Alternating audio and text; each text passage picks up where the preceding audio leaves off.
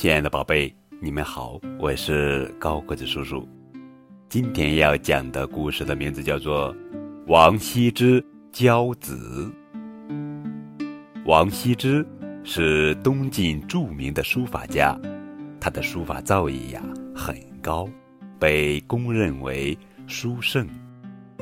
王献之是王羲之的儿子，七八岁时就开始跟父亲学习书法。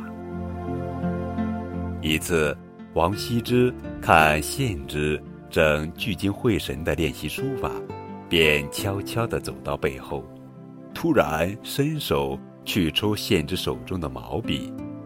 献之握笔很牢，没被抽掉。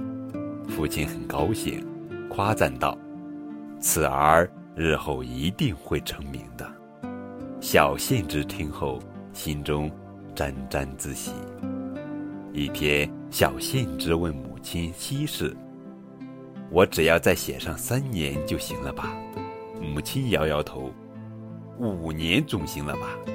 母亲又摇摇头。献之急了，问：“那您说，究竟要多长时间？”你要记住，写完院里这十八缸水，你的字才会有筋有骨。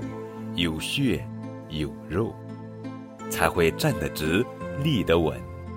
王献之一咬牙，又练了五年。一天，他又拿着一大堆写好的字给父亲看，希望听到几句表扬的话。谁知王羲之一张张掀过，一个劲儿的摇头。当掀到一个大字时，父亲脸上现出了较满意的表情，随手在大字下。填了一个点，然后把字稿全部退还给献之。小献之心中仍然不服，又将全部习字报给母亲看。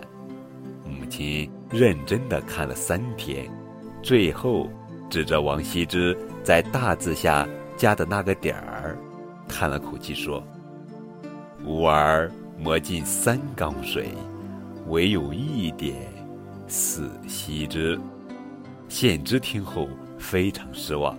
母亲鼓励他说：“孩子，只要你仍然坚持不懈地练下去，就一定能达到目的。”献之听后继续锲而不舍地练习。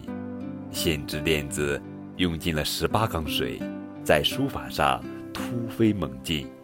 后来，王献之的字也到了力透纸背。炉火纯青的程度，后人将王献之和他的父亲王羲之一起并称为“二王”。